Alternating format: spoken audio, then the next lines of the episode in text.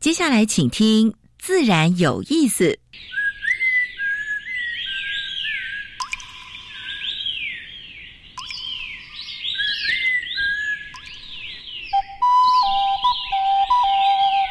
大自然是最能启发人心、最迷人的教室。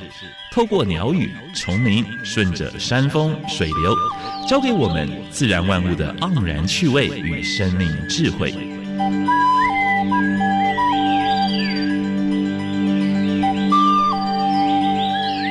走过来，走过来，仔细听，仔细听，自然有意思。亲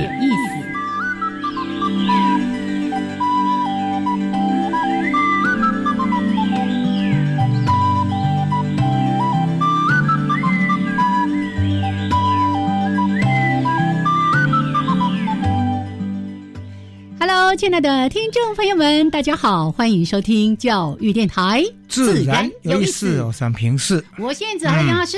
今天天气突然变冷，对不对？哦，人家气象一直有跟你讲哦，礼拜二突然要降温了。对对。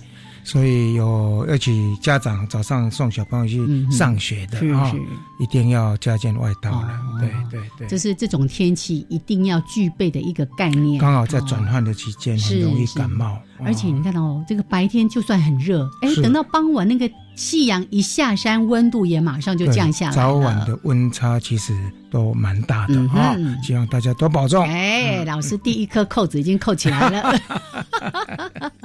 好来，这个每个人的健康哈要靠自己顾啦。而且最近那个，昨天我看电视了，就是英国英国武汉会哦，老师要讲那个打算打算要封要封城，所以你看现在。已经四千六百八十八万了，全世界，而且过世的人已经一百二十万。那超过一百万的国家，就是已经确诊的，已经有九个国家。嗯，当然美国还是第一名，已经快一千万了，九百二十七耶，死亡的人是二十三，好二十三万。第二名是印度、巴西、俄罗斯、法国、西班牙啊、阿根廷、哥伦比亚那。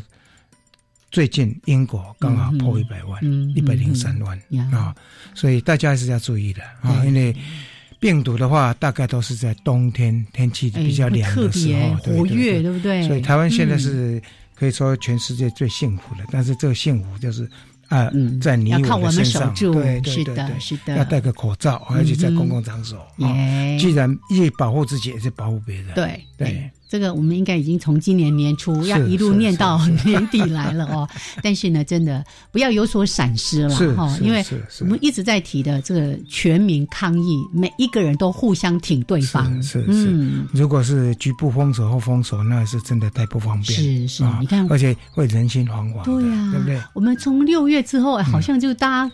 比较那个活动的空间更自由之后，旅游的部分已经是爆发式的。哎，你到每个景点就是满满的人。不过最近呢，有有朋友就观察到说。上山的人比以前多了。对啊！我觉得这是好现象啦。但是呢，我会鼓励大家尽量啊，如果说朋友之间就相互共乘，把一辆车塞满啊，不要一个人就开一部车，三个人开三部车，或者呢，就大家约约租个这个中巴、小巴啦等等的。是是，出去玩的话就最好是这样子了。啊，不然的话呢，就如果在都会地区的话就。大众捷运是没错，也是节能啦，节能减碳啊。这个是最生活之中就是落实，没错，生态环保啊。谢谢老师，提醒大家。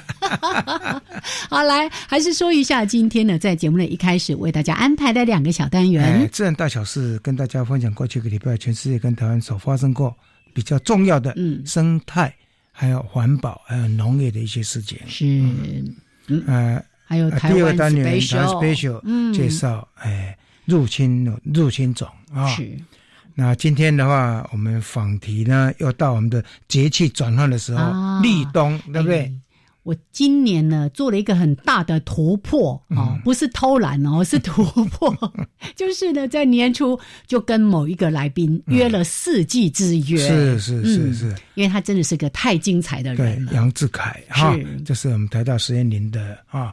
呃，一个研究人员对，今天请他到现场来跟大家分享立冬的时候呢，野外或者是农田里面。能够看到什么东西？哦哦，农田也要去走一走，要讲一下啦。对，好啦，那公园也有啊。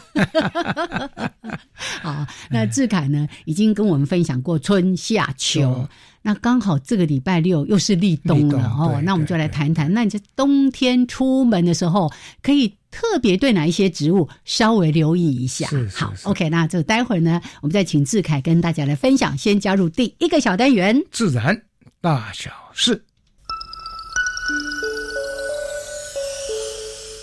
风声、雨声、鸟鸣声，声声入耳。大事、小事、自然事，事事关心。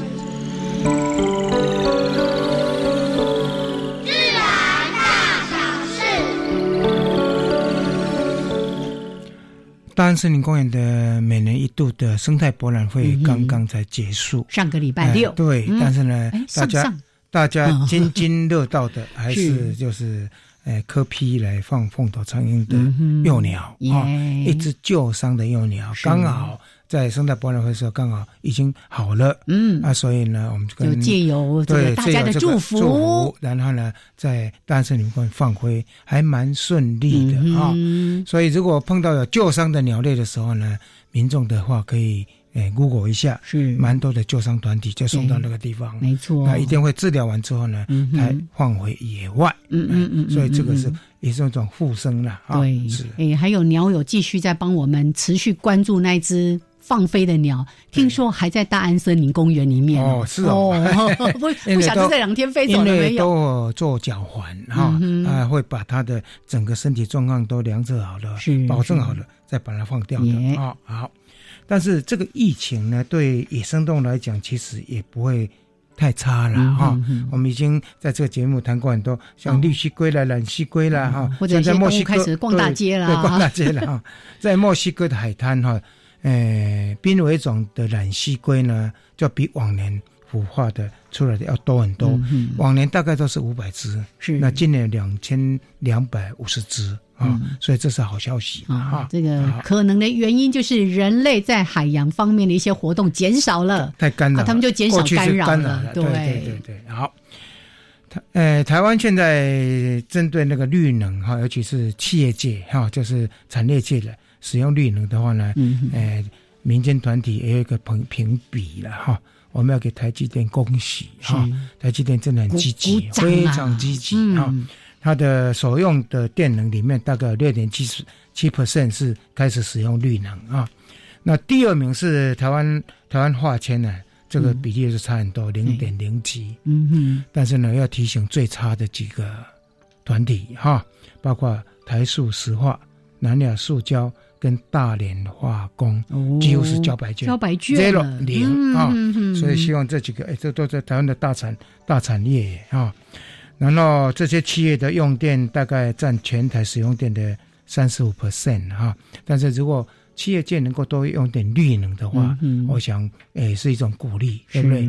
好，最近闹水荒哈，尤其中南部地区哈，因为今年是五十六年来诶第一次没有台风进来，嗯啊，所以雾室雾社水库的蓄水量只剩下十一 percent。大概是全台最低的，这样其实蛮科花了，就是很多地方水都干，几乎是干变成小水池了吧？对对对对，所以大家还是要节约用水啊。那因为这样子，所以呃，北部跟中部地区水稻就休耕了啊。水稻休耕的话呢，一定要耕犁，嗯，或者是说耕犁的过程中就不要焚烧。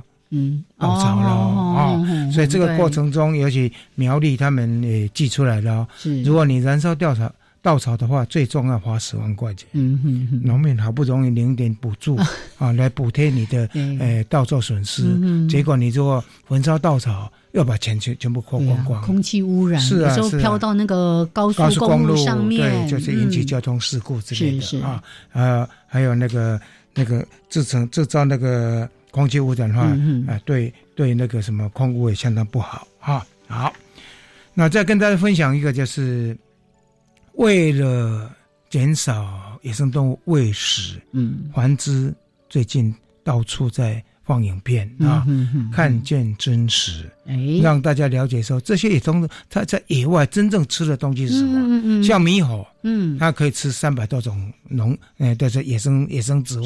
里面它的菜单里面，它的菜单就没有香蕉，哎，原来。对不对？对呀，所以你看，它也不会吃米果哎，对呀，对呀，对，一堆人类吃的东西，完全都是聚集。猕猴的聚集完全是人类造成的，聚集之后产生一些路杀，也是人类造成的。所以拜托，两个欺压啦，公园里面也不要再喂那个鸽子了，也不要再喂那个什么松鼠。了，对不对？松鼠没有吃完的，老鼠就来吃，也造成鼠害，对不对？所以千万拜托大家了啊，好不好？不要再喂食，这是每个人都可以做得到的。是是是是，那云林县最近呢有一个渊明国中有没有？嗯哼，他校园里面突然来了三十几只猴子，后来去找是原因，到底是什么？原因？因为大王椰子刚好在结果，哦，那附近的农民，呃，柑橘的农民，他防护的比较好，没有足够的食物，是，所以吓到。啊，所以呢，如果说学生或者是当地民众在喂这些猴子，那就很惨，因为他就他就不离开了，是啊，所以这个部分呢也要注意。那今年呢，嗯，我们知道在节目中已经报告好多次了，日本不是熊出没，造成蛮多件的伤人事件嘛，是是，而且四月到九月募集的就一万。三千多件，哦，你可见说，甚至他们还可以寄出一个一个一一一一个一道命令，说如果说我要到人类，可以捕杀，有没有？啊？所以也不要去做捕杀了哈。但是这个部分的话，是因为什么呢？日本的相实欠收。哦，因为他们主要都吃这些那个蝌蚪科的啊果实，对对对对，因为蝌蚪科大概都是在，尤其台湾。大概是最近在绝食的阶段。嗯，我们上次不是那个黑熊来了，我们有访问过，对不对？是。他说，但每年的大分在这个季节就是向食结果的季节，对不对？那今天我们访问到那个、那个、那个志凯，志凯大概跟你们会分享这一段，好不好？我上个礼拜六、礼拜天去那个大雪山森林游乐区，哇，看到很多那个蝌蚪科的植物，我就开始头就一直往地地面搜寻，有没有掉下来？看有没有果实可以捡呢？因为蝌蚪蛮漂亮的，耶，不要再捡了啦，就让它只在野外萌芽。捡起来看。好，那台南的黑面琵鹭已经来了，已经超过差不多一千只了啊。活动大概十一月是二十二号会开始。正式的，但是呢，有兴趣的朋友也可以利用假日，嗯，哎，坐个车哦，开个车去欣赏这群远来的教客。是，好，这是今天的自然大小事。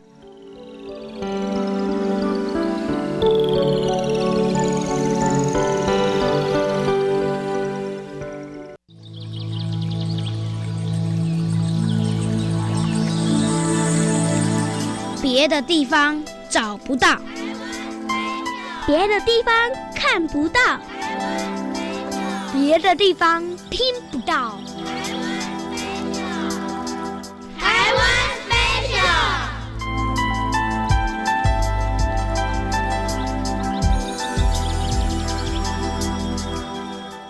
好，现在时间是上午的十一点十八分，欢迎朋友们继续加入教育电台。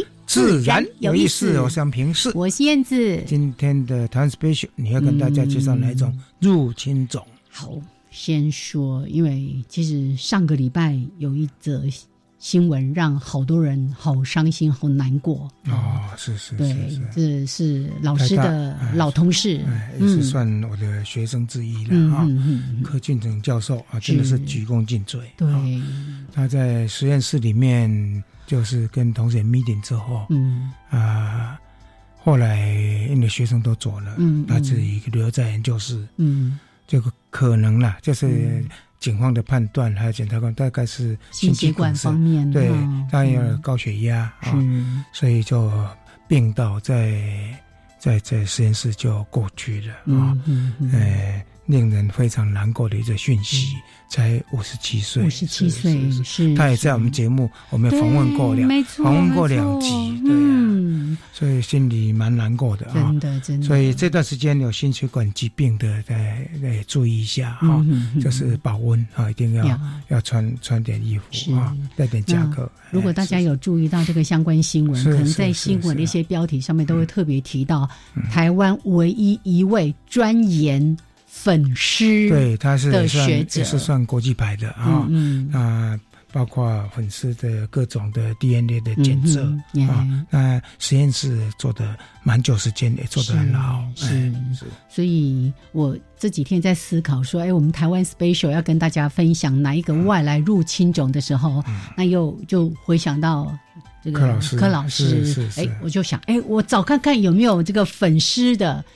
入侵种。对，来有一个叫做棉絮粉虱，对，就是蛮园艺作物上面，哎，对呀，农业作物上面大大害虫，甚至咖啡啦，很多的这个呃园艺或者是农业哈，对，那为什么它叫？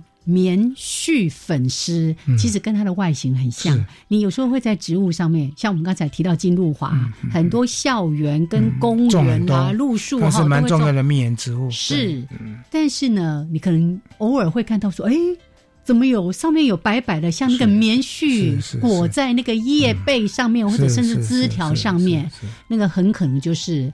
棉絮粉丝，当然有可能白白的会是其他的什么那个介壳虫啊等等的了哈。对，但是我们今天特别来谈这个棉絮粉丝。呃，顺便呢，等于纪念一下柯俊成教授，柯老师致敬，是是，他是台湾唯一的呃粉丝专家。哎，国际上有名的啊，对整个学术研究来说，也是一个非常大的损失。对对对，嗯，好，那这个其实呢，在今年哦，我我找到一些相关的报道，也特别提到说，哇，光在台北哦，台北市的校园，他说大概呢，呃，有四成左右，嗯，的这些。金露华，特别是金露华，因为它栽种的太频繁了，那个密度很高哦。他说台北市有七十七万株的金露华，嗯，然后有一万多株的那个感染，然后刚才说的那个是另外在一个小学里面，哇，那个你就你就会看过去，怎么绿树变成。下白雪了 哦，所以这个的确是一个大的问题。是是。那我们今天当然只是透过这样的一个小小的提醒，那让大家也认识说，哦，有这样的一个物种叫做哎这个棉絮粉丝。对对，那它也算是在这几年来比较新兴的一个入侵的外来种哈。因为据说大概在二零一三年左右才被通报，哎，才被通报到农委会这边。那呃，我们看到这个相关的寄主植物，包括我们刚才一直在说的金露华，还有柑橘类。你看，现在正是柑橘盛产的时间，葡萄、咖啡、香蕉、番石榴、风铃木等等哦，都可能是它的寄主植物。那推测原因是怎么进到台湾来？他说，很可能就是随着这些国际间的农产品的贸易啦，随着这个植栽夹带就进入到台湾来了。对对。所以很多事情，我们为什么一直在说？我们刚才在说的是啊，不要饲养啦，哎，不要喂食这些野鸽或者弃养或者放生啦等等的。有一个很重要，我们也念很多次的，你出国去。绝对不可以去期待外来的这些生鲜的水果、肉类等等的，就是很可能因为你一个不小心把某一个。疫情某一个什么样的疾病病虫害给带到台湾的我们的土地上面了？呃，目前这个已经有防治方法了哈，大家可以路过上去，对，已经都有一些呃适用的一些防治方法。有农药可以喷啊，但是可以不要的话，尽量不要小规模。听说可以用牙刷刷一刷等等的。如果家里面的啊，家里面自己种的话，可以用这个方式。但是如果校园一大片，还是要靠农药，靠其他防治方法啊。是。那我们今天也借由借。介绍这样的粉丝纪念柯老师啊，也向我们的柯老师致敬。哎，是是。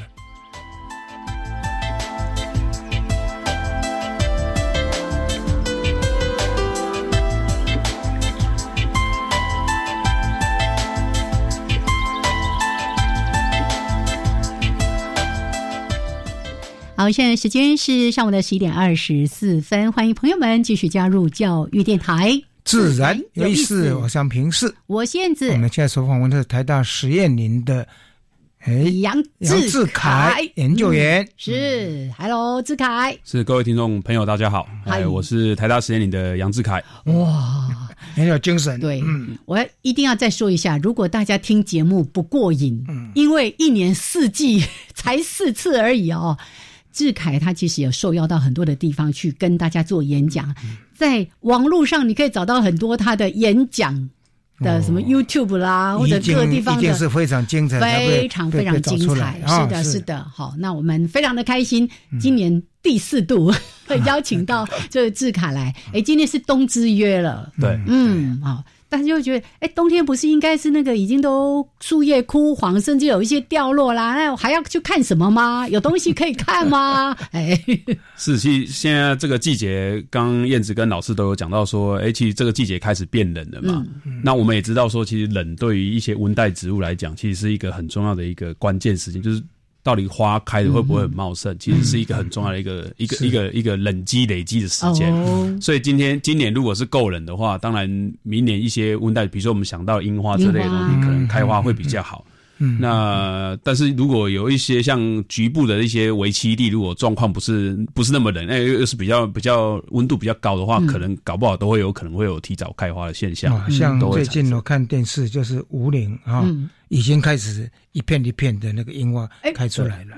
嗯，五林农场，五林农场，十一月初在五林农场，对对对对，所以冷机上面如果比较集中，比较会冷，比较长时间的话，大概花芽会同时间会绽放的机会比较大。那如果像维西地跟开呃开阔环境，可能就会有一些先开，有一些可能比较晚开，就不会像以前我们熟悉的就是整整片非常非常漂亮的。嗯，所以立冬这段时间大概会影响的是比较中海拔，嗯，开花在呃。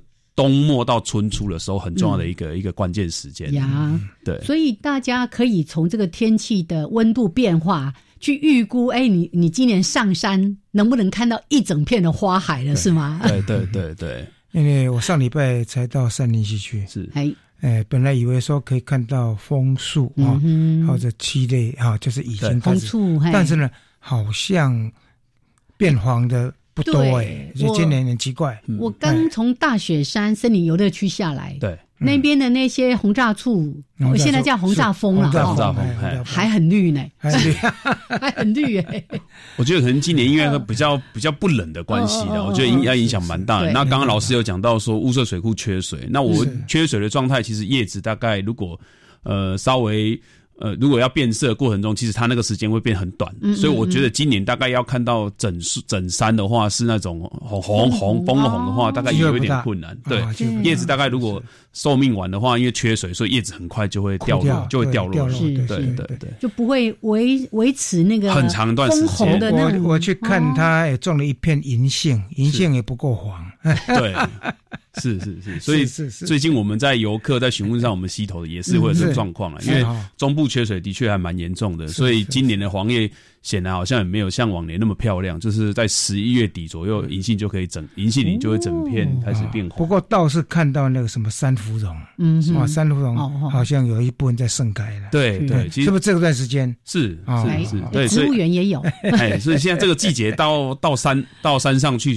走的过程中，大概要原生的花卉大概已经进入到末期了，末期，还进入末期了。那刚刚老师讲的是少数在台湾原生上面，然后是树，然后很容易吸引众人目光，就是台湾山芙蓉。嗯，其实它是一个蛮特别的植物的，就是在不同族群当中，其实它有一个很重要的代表意。比如说在周族，它是一个呃，就是战士手上一定要带着一个哦，一定要带着，一定要带着，他们会用它的纤维，然后做成一个手上的一个类似辟邪啊，也是一个辟邪的东西。是一个辟邪的东西，是，对对，是是，所以像他怎么做？他是用什么？用用他的纤维还是？对，老师用他树皮的纤维啊，是是是是。那像这类的话，其实纤维纤维都很长啊，只是说我们在开花的时候，可能通常会注意到它的花，但是它的纤维其实在。台湾的利用上其实利用的还蛮广的，耶，对，我们都是走过去看。啊，好漂亮啊，我们只看花，对对对，好，我们待会儿呢再好好的比较完整的请志凯来跟大家分享，好，这个礼拜六就立冬了，是。立冬不是只是要补冬而已哈，是告诉大家节气有一个很大的变化，那其实也是一个很好。到处去走一走。哦，很多人现在人都怕流汗，对不对？这个时候出门玩最棒了。好，OK，来，我们待会儿呢再继续请志凯跟大家来分享我们四季的植物之约的冬季之约。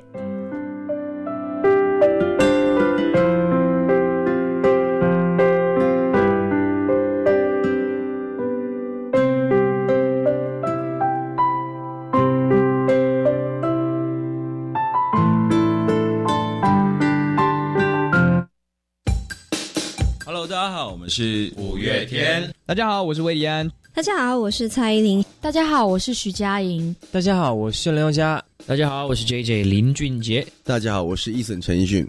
大家好，我是喜欢聊旋律、弹节拍的拍律游乐园节目主持人袁永新。欢迎每周五六日晚上十点到十一点钟收听拍律游乐园。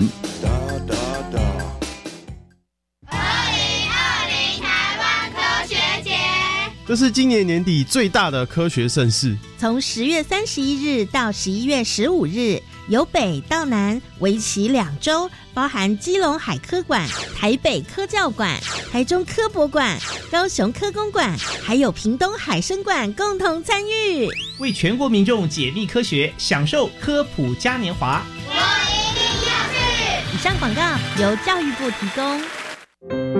让每一个相遇都是孩子一辈子的陪伴，让每一次牵手都成为翻转人生的接力。我是助养大使杨千佩，邀请您参加蒲公英宝宝助养计划，用爱与关怀化为力量，帮助失依儿安稳长大。中义基金会爱心专线零二二九三零二六零零二九三零二六零零。加外加外，阿玛波拉，扎根格玛西卡斯达斯，迪加古拉布古列列。大家好，我是来自台东的胡代明，这里是教育电台。那罗哇那咿呀那呀哦哎呀，那是你呀鲁玛的呀恩哦，朋友们就爱教育电台。好，现在时间是上午的十一点三十二分，欢迎朋友们继续加入教育电台，自然有意思，我相平视。我现在，我们现在所访问的台大实验里的研究员杨志凯，是。杨杨杨研究员，哎，杨博士，是是是，这个今年出席率最高的一位来宾，春夏秋冬都来了，真的。好，刚才呢，其实，在音乐当中哦。老师跟志凯，我们一起在聊一件事情，就说：哎，我们鼓励大家在这个凉爽的天气出游。对。可是呢，就像我们刚才温度太低，绝对不能去，因为。哎，昨天我刚刚去看医生，那医生在在提醒说：，哎，你早上如果要去运动之前，嗯，自己先量一下血压，哎，如果高一点的话，你就不要出去，是，哎，你就在就在家里面走一走，或者庭院走一下，不要去爬山或什么之类的，因为这段时间是心血管疾病的高风险季节，或者你一定要做好充分的暖身再出去走，是是是，就会比较安全。还有，不要自己一个人出去爬山。对了，对，这个是最忌讳的。对，一个人爬山是最忌讳。然后刚刚志凯还在提到说什么海拔上升多少，血压会 提高多少。叫无加恐保险。对，因为我们其实老师也知道，我们最近森林疗愈在森林积极在推行嘛。那后来我们发现，其实溪头现在平均一天的游客大概从六千到八千不等。嗯，那均对，可是那一些那一些就是那一些长辈们，其实跟刚老师刚才讲，其实我一直觉得说，他应该要先对自己的身体要先了解一下，比如说血压太高，是真的不太适合，就是马上到溪头嘛，然后马上就可能没有暖身就马上走了。是，对。那现在研究大概海拔。上升一千公尺，就是血压大概会增加二十。哦，所以这个数据也提供大家参考了所以本来没高血压的，上升会高血压，对，可能会有高血压，就是因为也上升一千，这是很正常正常的生理现象，所以大家还是要注意哈。对啊，爬高山的同样情形的哈。啊，再把你口袋里面就把那舌下片也要带一个带一下，防备一下。是。或者你如果不常运动的人，以前我听一个老师说，他最怕一种人，就是那个一次九九九九一次，嗯，运动。那个风险最大。对对，所以你如果运动就是要持续的，然后慢慢渐进的，这样一步一步的哈。对，跟去游泳一样，就是一样哈，也要稍微热身才能够下水。因为气温跟水温现在都蛮算低了，所以温温水泳池啊，但是你上来是上来的时候还是冷啊。好，所以先有了这些健康跟安全的概念，我们就可以准备出门去赏冬天的树 景了。是，其实冬天的话，大概我们会想到说，哎，我们从小念书念到念到大。念到长大，大家都很会讲说“岁寒三友”嘛，其实就是在冬冬天这段时间的时候，其实是对松竹梅嘛，是是。那松树其实是在冬天的时候，其实它是一个，因为在大雪纷飞的状态，它还是维持了常绿，所以人常会有人讲说，哎，它是属于那种很坚毅的。是。那。台湾岛上，其实我们刚刚也有说明说，哎，这段过程其实开花的植物其实少很多了，所以偶尔可以看看常绿的树，其实也是一种不错的一个不错的方式的。那竹子台湾岛上也有原生的，那梅花我觉得岛是是一个蛮有意思的，因为梅花台湾很多人看梅花，然后加上今年可能大家也会关注说，哎，今年如果呃没办法。出国去看，说邻近国家的枫叶的话，大概可能只要山上有梅花出来，我想应该会吸引人潮。可是梅花其实它在它到台湾岛上的故事，我觉得还蛮有意思的啦，因为它跟。他跟他是郑成功的儿子郑经所引进的，是对，是那那个时候才引进。对对，台湾有没有野生的一些梅？台湾野生的梅花，其实应该说，老师因为梅花其实跟樱属是接近的了，所以我们通常会讲梅花，就会讲到台湾原生的樱花了。是哦，对对对对，是是对，反倒是梅花这个种是。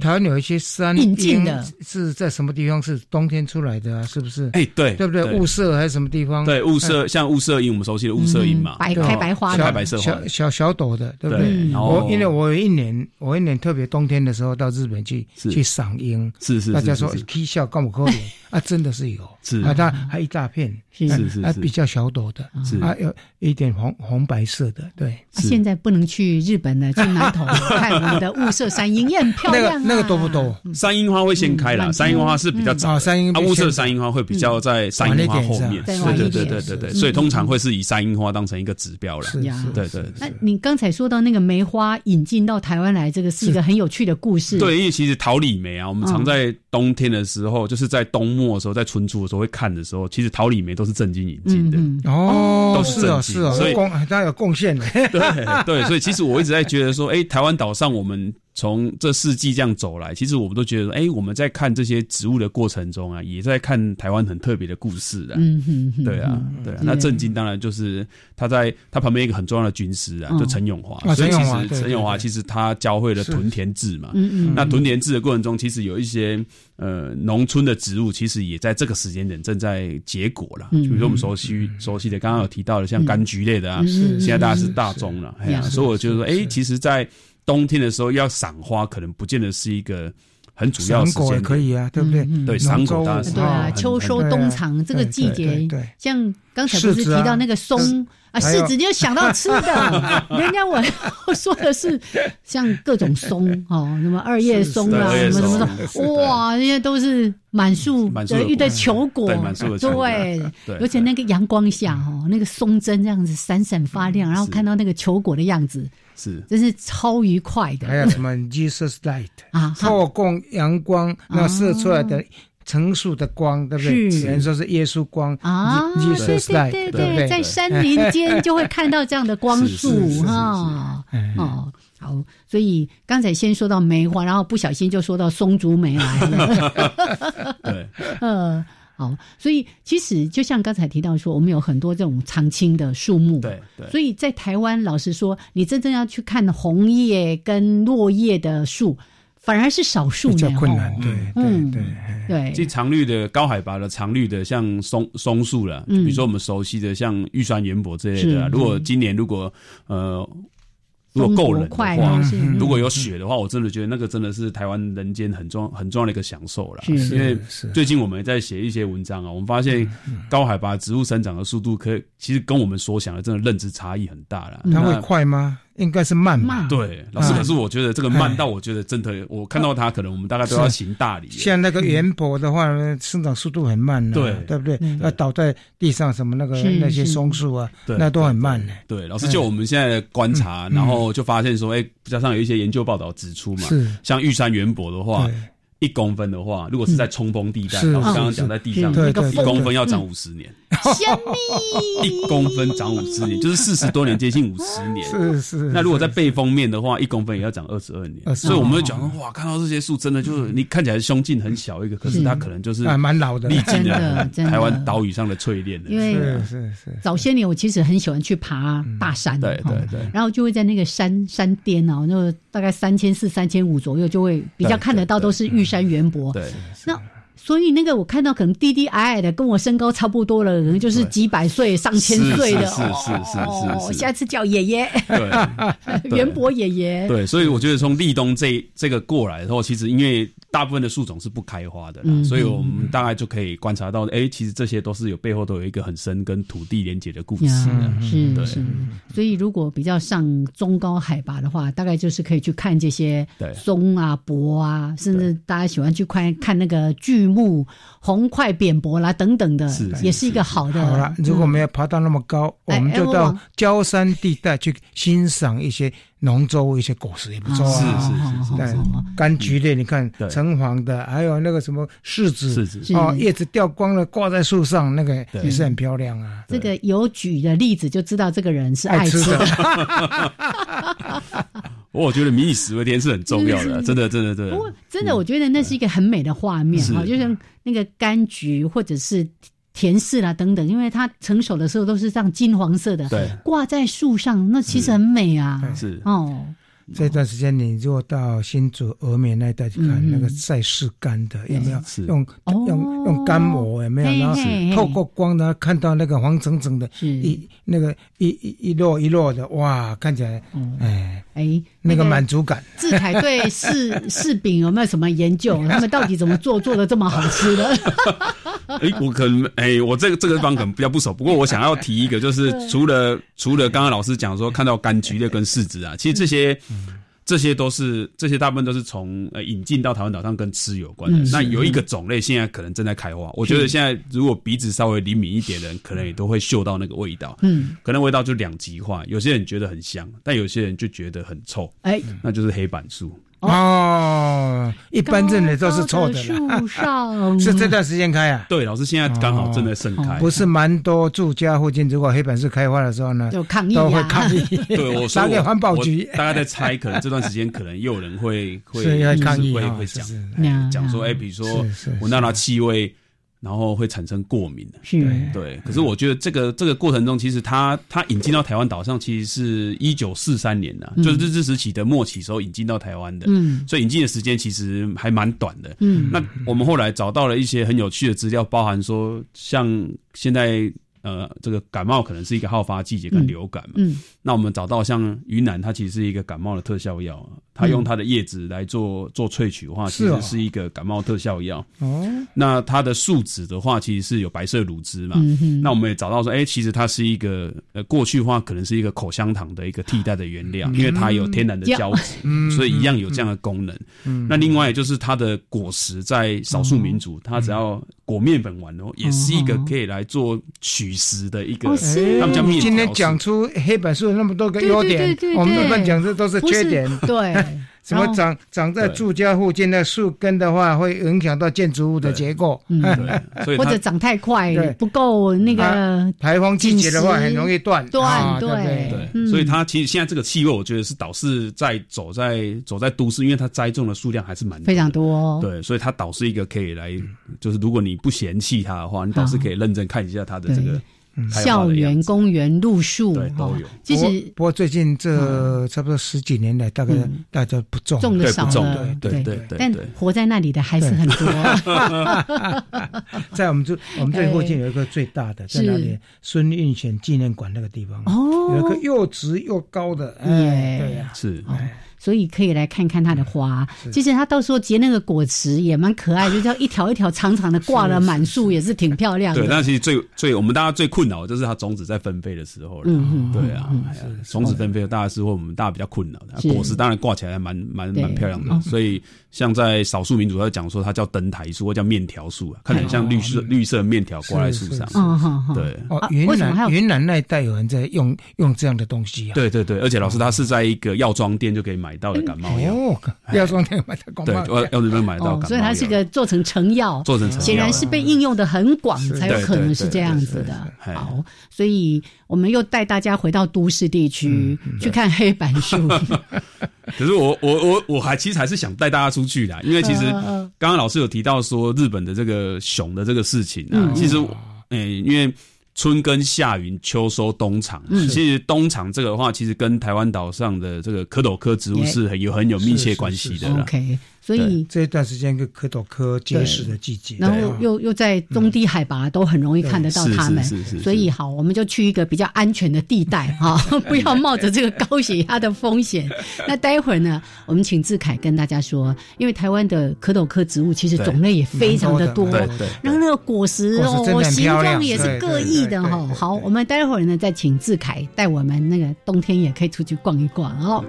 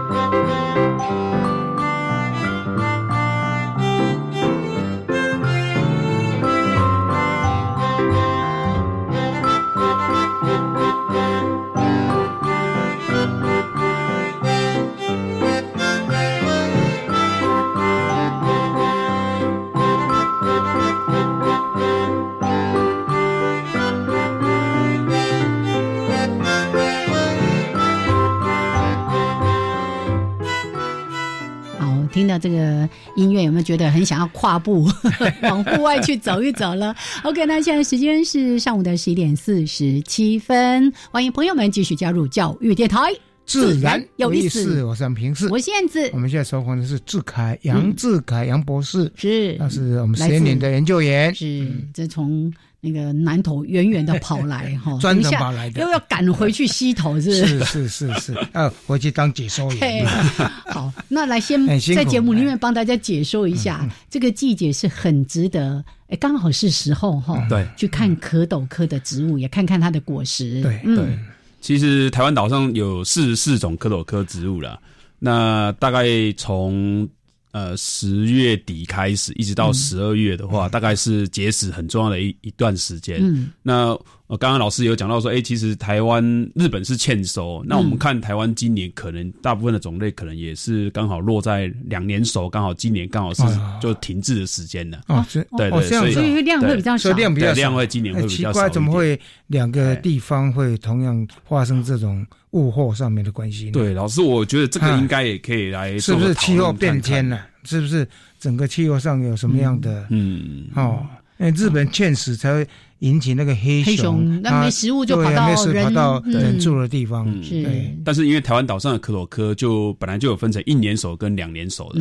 那去年刚好有一批是去呃去年刚好成熟，所以今年今年刚好就等到就两年熟，就是它的这个授粉完之后，它会停一段时间，就是大概停半年左右。嗯，然后到了隔年的，就是十一月如果开花的话，停半年左右，就到了明年的六月。它果实才发育出来，是最明年的十二月才成熟，哦。所以有一些种类的话是在就是大概会停个会有这样的状态，就是今年刚好落在了那个就两年熟的那个空档，真的。两年熟空档，这样会不会黑熊的数量？找不到食物吃啊？没东西吃。哎，我我第一次知道什么还有一年熟、两年熟，对对对，不是那个授粉之后就开始开花，那时候结果，然后。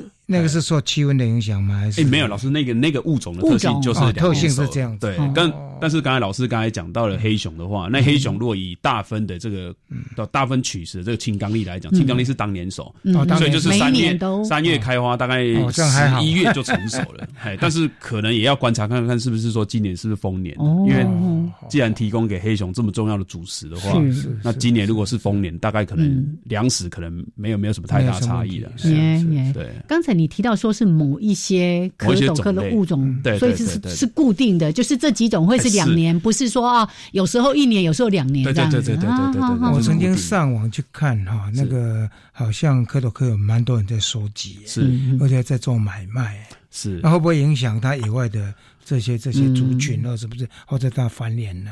嗯，对，的确，老师其实讲到这个是我们在在秋天哈，哎呀，冬天的时候在看这些可像死这些植物的时候，其实是最最担忧的啦。因为我觉得其实自然有意思，其实鼓励小朋友跟大人一起出外做户外观察。可是观察过程中，其实我会觉得说捡拾捡拾的乐趣，其实在全世界各国都认为说这是一个小朋友亲近自然很重要。但是我说捡拾的过程中，其实也可以传递正确的讯息啊，比如说。呃，今天之前的话，我记得我应该是有稍微提过，就是说今天大家出门都会准备水嘛。是，今天如果你要做。做这个种子，看看这个种子是不是是不是饱满的。其实我们可以把种子啊找一点水来，把它丢到水里面嘛。嗯，如果是重的就对对对，种原地，种了是丢回原地。如果轻的话，你可以带回家。对，因为表示它胚乳可能胚乳搞不好是发育不完整。一个一个是它没有办法完全发育，对对对，那个种下去大概也长不好，也长不好。所以那个就你可以收集。对对。啊，如果是沉下去了，你马上就放放在原地，表示它还有繁殖的能力的，对，就让它留。在野外，留在野外。嗯嗯。不过也提醒大家了，如果活的东西像昆虫之类的话，你就拍个照就好了。是，你不要把在山上带回来的话，你到最后可能会 养死掉。对对对对。嗯，哎，那个蝌蚪科怎么跑到昆虫来了？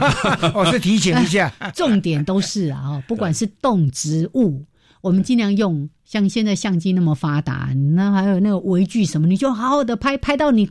高兴为止，把它留在原地，因为它会是除了是它自我的繁殖、繁衍后代之外，它还是很多其他生物、动物的这个重要的食物。对，嗯，啊，除了蝌蚪科之外，最这个这个季节还可以看到什么样的人？哎。哎，我们蝌蚪科还没讲清楚，还有有很多种啊，你可以主要有哪几种，大家可以去看呐。哦，是 没有直接跳过去。老师讲了，其实我觉得刚好，因为它是一个明星物种啊，所以我觉得最近有一个不错的发现，就是说。呃，前阵子有那个应该说这一期的《自然保育季刊》的，嗯。嗯，那刚好有一个有一个学生他在苗栗新发现的，过去我们认为台湾最稀有的蝌蚪科的族群就是狐狸嘛，嗯嗯嗯，就只有在呃红毛港跟这信丰一带小叮当小叮当科学园区附近有那个天然族群的，现在在苗栗的浅山地区也有发现了，对，然后。最近的话，这个新竹市政府也对于这个绿绿盘基地的这个盘点哦。然后我学弟有传来一个很振奋的消息，就是在新竹过去没有没有记录过的地点的话呢，也发现了狐狸很大颗的竹，很大颗。狐狸的狐怎么写？狐就是一个木一个木，在一个解释的，哎对，哎对不对？木角斗啊，哎木角斗，对木角斗，是是是是。那狐的话其实也是有意思的，因为它在这个。聊斋里面呢，其实老是虎是站立之象啊。那但是他的意思说是是不是有恐有有恐慌的感觉？哦，对，那就是树的话就是肃然起敬。嗯，所以台湾岛上不管是狐狸跟狐树啊，如果从聊斋上面来看的话，基本上都是跟鬼。鬼魅魍魉有关系的，但是就是台湾岛上看到那些树，都是很多人就会往底下冲啊。是，对，所以这我觉得这是一个很，就是如果你从文学角度上面来看的话，嗯，其实也是一个蛮蛮蛮蛮蛮特别的一个点。就狐树或者狐狸，它的叶形都超漂亮。对，因为它是比较特别的，因为很多蝌蚪科的植物，那个叶片大概就是就是那个样子，对不对？但狐狸就长得比较不一样。胡树也是啊，超美的。你没有像把小扇子，聊斋练的不够多。对，啊 哦，所以你看，还有刚才我们在提到说，像那个什么酸皮利啊，嗯，长得比较圆圆扁扁的啊，或者是其他各种的这个，那重要的还是说，哎，我们去到野外，好好的去观察，你可以看它的树干，看它的树叶，看它的枝条，整个树形等等的，那。看它的果实的时候，就仔仔细细的看看完，给它放回去，尽量。轻一点的可以带回家了。对对对，我觉得这个正确的这个观察方式，其实还是觉得在在在，因为收藏收集也是一种另外一种乐趣啊。对，但是呢，就是不要去把那些能够再也不要繁衍的，就带回家来啊。大自然不能用的，我们再拿回来用就对了。好，那刚才老师也还要问说，好，那我们除了蝌蚪科的植物之外，还可以在这个季节再去看一些什么？我们觉得很值得去欣赏的一些植物。嗯，这个季节其实我们在做，其实有一些很特别的植物啦。我倒是觉得说它它是外来的，但是我觉得它一直以来都一直以来没有人好好来介绍它。就是呃，我不知道老师跟燕子燕子老师有没有吃过地轮桃？地轮桃。我没有吃过，我常常看到。这个在公园里面掉雷掉一大堆，但是呢，大概是十月底那边比较多了。对，那刚好我们中南部地区的话，现在老师现在是刚好是大量，刚好是大量是大量落果。哎，那个是炸弹的，那个是很危险。那个梅树上都会提醒大家，前面就有一个立牌说：“来小心，不要被砸到了。”因为在象山是已经结果过了，所以掉的到处都是。对，然后呢，真的蛮多小朋友去捡。对，好，哎，为什么你想要特别讲地卵桃？对，因为其实它它可以食用，哎，对，老师他引进台湾也一百一百大概大概一百年有了。嗯，那后来我们我们在，因为它其实大部分人不知道怎么来食用它了，嗯，所以我们后来就也做了一些不错的一些一些展示啊比如说我们用它里面的果胶两克就可以做。做一个两百五十 CC 的果酱了，因为果酱大部分要吉利粉嘛，对你大概知道用吉利粉来勾芡嘛。那其实它里面天然的果酱的浓度其实含量很高，对，所以我们就在我们植物园呢，我们就做了一下那不错的体验活动。是，那民众来发现，哎，这个真的很神。果冻。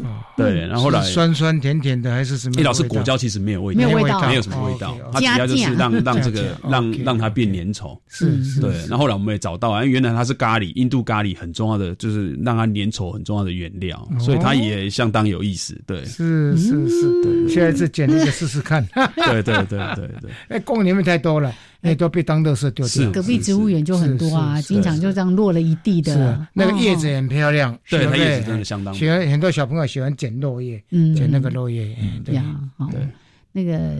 每次说到那个光线，你如果从这样透过去，哦，那个地轮桃真的整个叶形，然后那个叶脉这样还是蛮美的。对对，嗯嗯嗯。好啊，看完地轮桃，你还有两分钟。都是果实哦。其实我刚才想要先也顺便跟大家介绍一下，因为其实老师刚刚讲到柑橘类哦，其实柑橘类在这个季节的确是成熟时间了，但是我们通常往往看到的是从中国华南引引进的这个柳丁跟。跟柑橘嘛，是。其实台湾岛上一直以来都有原生的柑橘类，是现在目前很多农民，然后也发包含说生技产业。那那个那个古书里面在讲纸纸质的一个木这个纸，对对，台湾有吗？老师，台湾没有纸啊，但是台湾的菊，我导觉得导师有一些很多故事可以讲，比如说我们熟悉的台湾香檬啊，香香檬是台湾的，台湾原生的，哇，那个很香哎，一个叫台湾香檬，对，然后市场上都会叫扁食柠檬啦，是是。那另外一个就是我们熟悉台湾的特有植物叫南庄橙，也是这个季节，也是也是季这个季节正在结果，应该是要发展掉比较特。在地特色的哈，对，是南庄城不是那个肚脐干哈，不一样的，不一样哦。还有南庄城哦，嗯。然后另外就是，如果今天有机会出去外岛走走的话，蓝屿还有两种原生的柑橘类，是就就是台湾岛上只有那边看到，就是一个叫橘柑，嗯，柑橘柑橘它叫橘柑，对。然后另外一个名字它叫莱姆。啊，莱姆，哎，莱姆的，莱姆岛。是引进的，蓝蓝屿岛上有有野生的，对，有野生的，所以其实这个有没有可能变蓝屿的一个特色，就是特刻意去繁殖，然后变成那个特产？对，老师，我觉得这个应该是可以好好的来现在一下，因为像日本，日本它是发展地区特色，是。你只有在我这个都市里面，我这个。乡下地方能够买得到东西，或者它的加工品，你到其他地方是没有的。对，台湾是这样，现在在在讲创生，地方创生是。应该是要 focus 在这个地方。请假那个蓝屿乡公所。对，那另外还有一个就是我们现在大概我们现在你到山上去看到爱玉子的话，爱玉子现在也结束结的满满的，今年大概是今年大概是丰收了，今年是丰年，所以我觉得说，因为台湾台湾原生种哦，这个是台湾的是是的，是台湾原生种，对，台湾原生种，是哎，所以大概今年，但这是要记住一件事情，就是今年采收的爱玉子是明年才会吃到，对，所以很多人讲说，哎。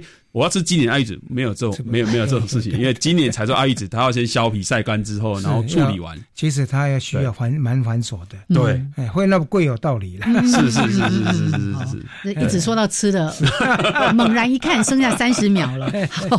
莱姆还有橘柑在兰屿地区，还有刚刚提到的爱玉子。我们平常看到爱玉子都是已经翻过来的，是籽在外面的。你现在有可能可以看到挂在树上的一颗一颗的。